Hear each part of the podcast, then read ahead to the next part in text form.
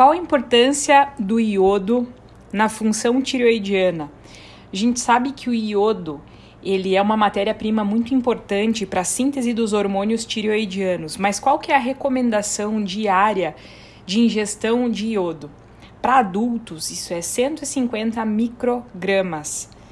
Numa situação de gestação e lactação, a recomendação de ingestão diária é um pouquinho maior, de 200 a 250 microgramas.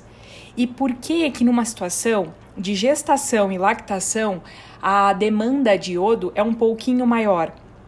Por conta da hiperfiltração, por causa do aumento do clearance renal de iodo e por causa da síntese dos hormônios tireoidianos no bebê.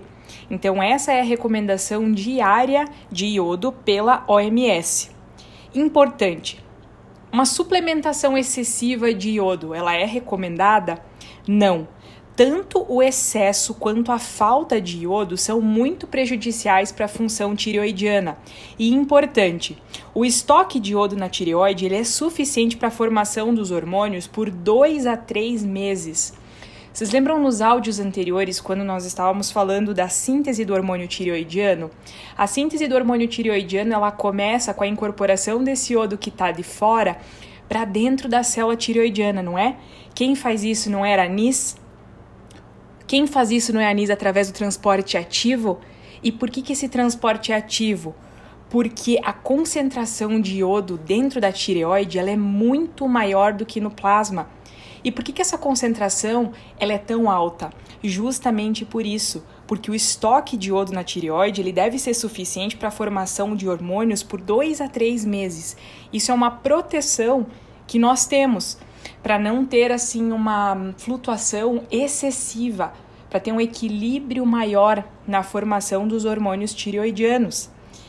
Por que, que o excesso agudo de iodo está relacionado com a maior ocorrência do hipotireoidismo, porque o excesso de iodo agudamente pode induzir o efeito de Wolff-Chaikoff, lembram?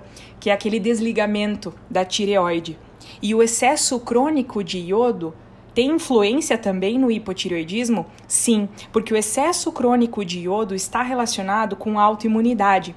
Então, só para lembrar, recomendação da OMS de ingestão diária de iodo para adultos 150 microgramas. Em uma situação de gravidez e lactação, de 200 a 250 microgramas. Excesso de iodo, tanto agudo quanto crônico, está relacionado com hipotireoidismo. A concentração de iodo dentro da tireoide é maior do que fora, e o estoque de iodo é suficiente para a formação hormonal de 2 a 3 meses. Beleza?